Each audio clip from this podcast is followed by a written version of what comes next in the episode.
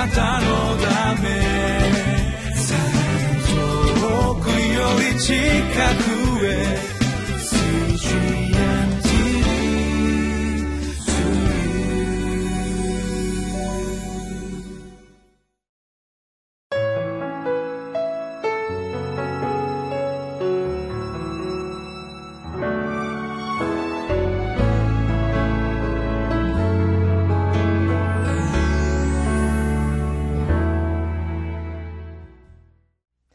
テレビをご覧の皆さんこんにちは。3月の31日、えー、この QT の分かち合いを始めていきたいと思います、えー、今日の聖書のタイトルは、えー、高ぶりの花を折る裁き。平安の花を咲かせる救いという素敵なタイトルが付けられています。今日の御言葉の箇所はエゼキエル書の28章の1節から26節の箇所です。今日のこの聖書の箇所はどんなことを言っているかというとこのツロへの裁きの続きになります。ツロという都市が栄えたわけなんですけれどもこれが高ぶったので神様が裁きを与えますよという話です。しかし今日は特にツロの王様に対する裁きを通して私たちがどのようなこの教訓をまあこの失敗の経験からどのような教訓を得ていけるかそういう恵みを分かち合っていきたいと思います。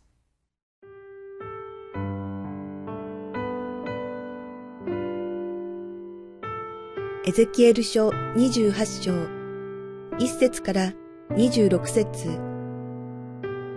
次のような主の言葉が私にあった。人の子よ、ロの君主に言え。神である主はこうおせられる。あなたは心高ぶり、私は神だ。海の真ん中で神の座についていると言った。あなたは自分の心を神のようにみなしたが、あなたは人であって神ではない。あなたはダニエルよりも知恵があり、どんな秘密もあなたに隠されていない。あなたは自分の知恵と英知によって財宝を積み、金や銀を宝物蔵に蓄えた。商いに多くの知恵を使って財宝を増やし、あなたの心は財宝で高ぶった。それゆえ、神である主はこうおせられる。あなたは自分の心を神の心のようにみなした。それゆえ、他国人、最も横暴な違法の民を連れてきて、あなたを責めさせる。彼らはあなたの美しい知恵に向かって剣を抜き、あなたの輝きを汚し、あなたを穴に投げ入れる。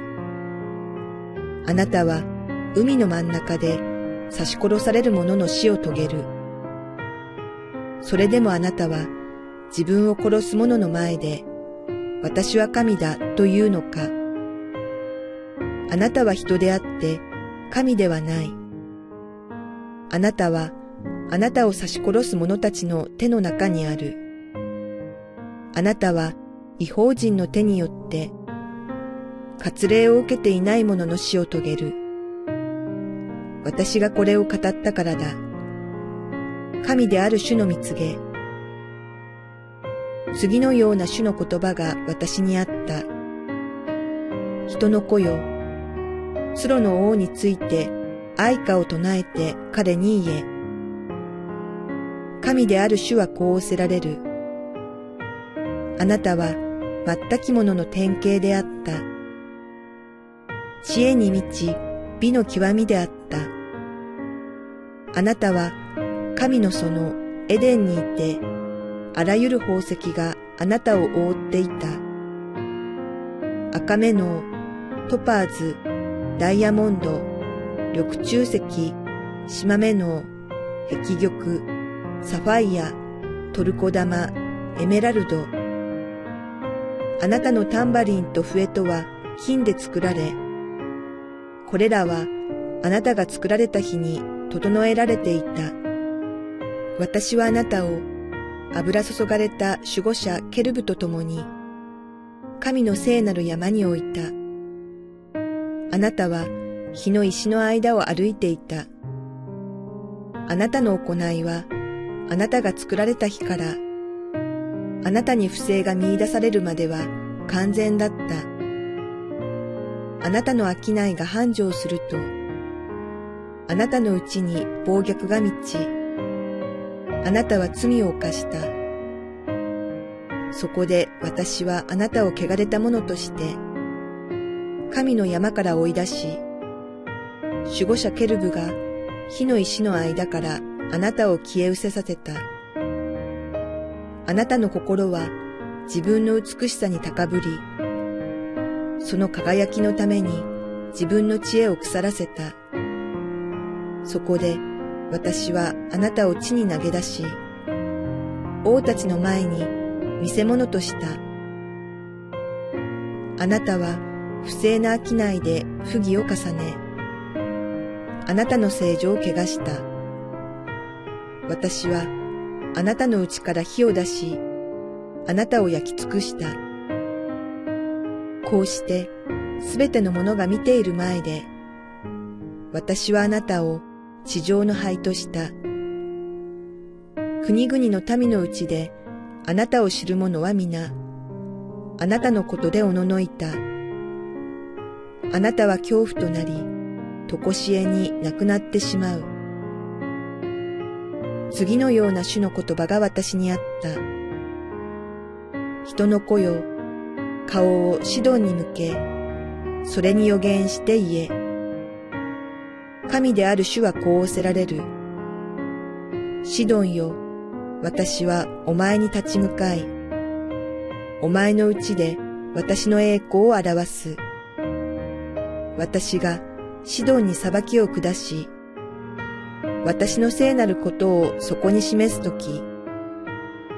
彼らは私が主であることを知ろう。私はそこに疫病を送り込む。その巷には血が流れ、四方から攻める剣のため、刺し殺された者がその中に倒れる。この時、彼らは私が主であることを知ろう。イスラエルの家にとって突き刺す茨も、その周りから彼らに痛みを与え、侮る棘もなくなるとき、彼らは私が神、主であることを知ろう。神である主はこう仰せられる。私がイスラエルの家を散らされていた国々の民の中から集めるとき、私は諸国の民の目の前で、私の聖なることを示そう。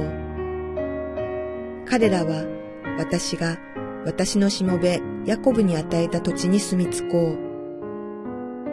彼らはそこに安らかに住み、家々を建て、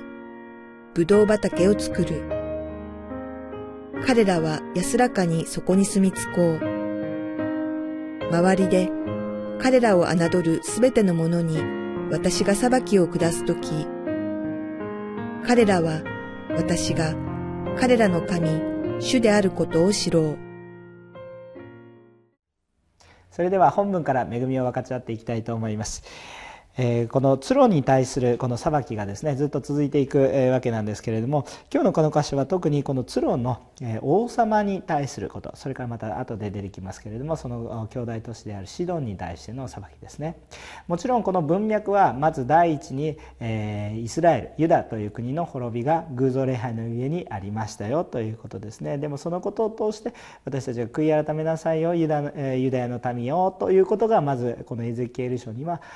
書かれています。かれてあるそのことであります。しかしこの滅ぼされている内容の中においてその周りの国々の反応を本当に神様は見てるわけです。でこの周りの国々ツロという国々も、え、シロンという国ですね。そういうところもですね、え、このユダの民が滅びていくということに対してまあ心から喜んでいた。そればかりではなくそのあざけりの原因に高ぶりというものがあってだということなんですね。だから決してですね、えー、ツロとかシドンとか、えー、バビロンとか他の国々がですね何、えー、て言うんですかこの神様に用いられて素晴らしい国だったからというわけではなくてですね、えー、問題はあったんだということですね。さあどうしてこの滅ぼされていったかというとその第一のことは高ぶり傲慢さだということです。それが分かるのが2節です。えー、読みますが人の子よ鶴の君主に言え神である主はこう仰せられる。あなたは心を高ぶり私は神だ。海の真ん中で神の座についている。と言った。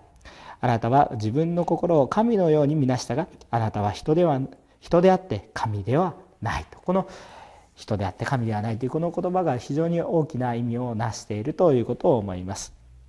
この鶴の王の高ぶりは私は神だと言ったことですね。え確かにこの鶴という国々、え鶴という国はですね、非常に祝福されたといいますか、あまあ物質的に、え経済的に、えそれからまた見栄えも美しかった、あそのようにこう言われている、えところであったということですけれども、あしかしそのことをとって自分が全てをやったんだ、私が全部一代で築いた、そのように言っている、えその高慢さが現れている。人間ってやっぱり成功しているとすぐ傲慢になるんですよね、えー、周りの人がバカに見えてきます。しかしそうではなくて単に同じような人間でしかありえないということなんですね。で、えー、まあ、自分の方が知恵があるというようなことを3節にも言っていますし、まあ、そのようになるわけなんですが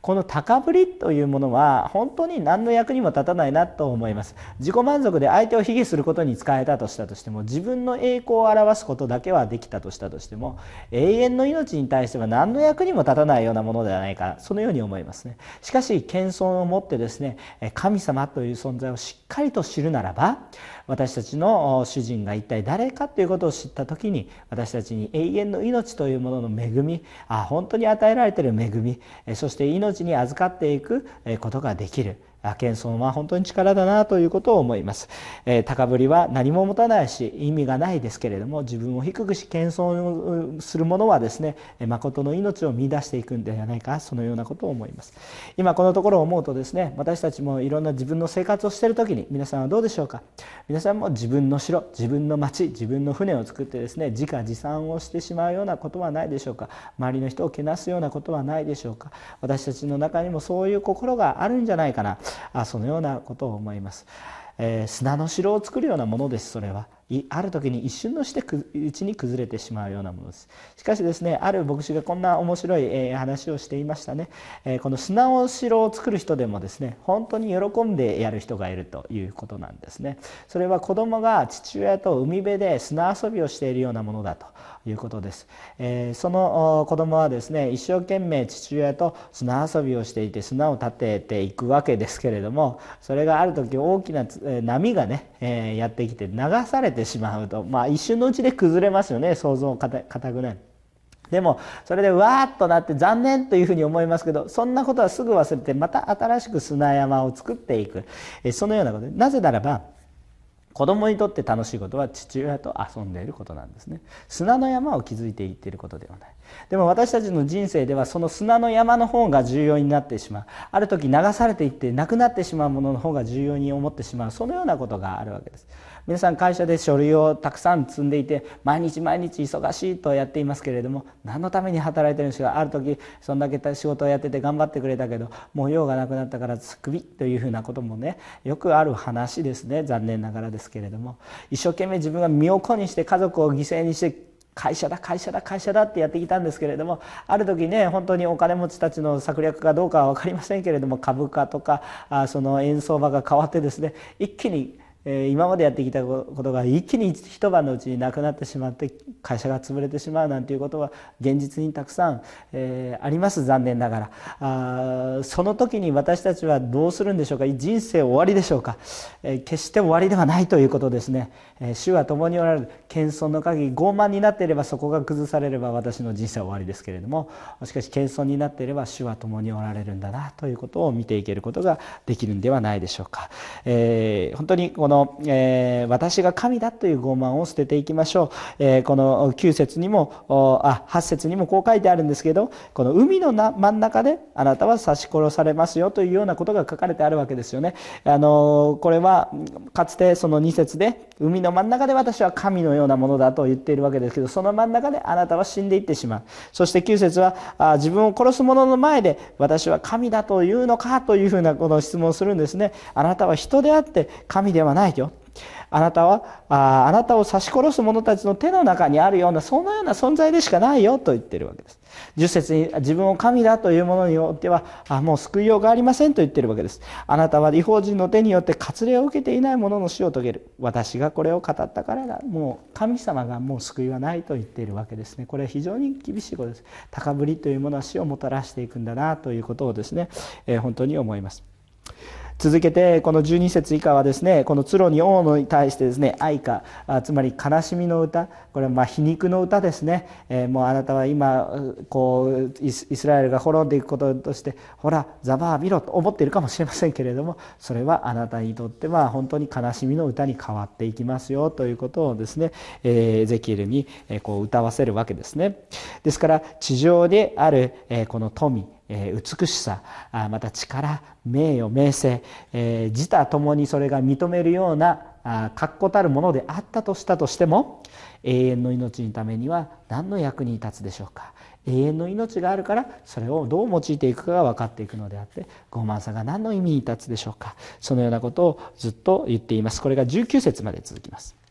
そして20節以下はシドンに対する裁きの話になります。シドンに対しても神様の栄光を表されます。それはどういうふうに表されるかというと、裁きという形で表されるんです。しかし大切なこと、まあ、えー、このツロもシドンも似たようなことですので、細かい解説は抜きますけれども、シドンに対して言われた裁きを通して、神様がシドンに求めていることは何ですか？彼らは私が主であることを知ろう。これが22節に書いてあります。そして23節にも同じように、彼らは私が主であることを知ろう。裁きを通して彼らは私が主であることを知ろうとこういうふうに言うわけですね、えー、この裁きを通しても主を知ること。があるんだ。今度はイスラエルの方に話がバックスライドします。そしてイスラエルの人々にとって24節、えー、イスラエルの家にとってえー、突き刺す茨もその周りから彼らに痛みを与え侮る棘もなくなる時彼らは私が主であることを知ろう。ね、こう回復の時が与えられていく。裁きがあるんだけどその裁きがなくなっていく時にあ神様であることを知るんだ。でまたあこの続けて2526節もこのイスラエルの回復の話をされていきますけれどもその時もこの私が彼らの神主であることを知ろう。神様は裁きをもっても恵みを持ったとしたとしても主の目的ベクトルは同じですね。主ご自身を知っていくということになります。でも決して忘れてはいけないのは先ほど鶴の王様に言われたようにあなたは人であって神ではない。私は人であって神ではない、えー、高慢になるのではなく謙遜を持って主の御前に出ていきたいとそういうふうに思います。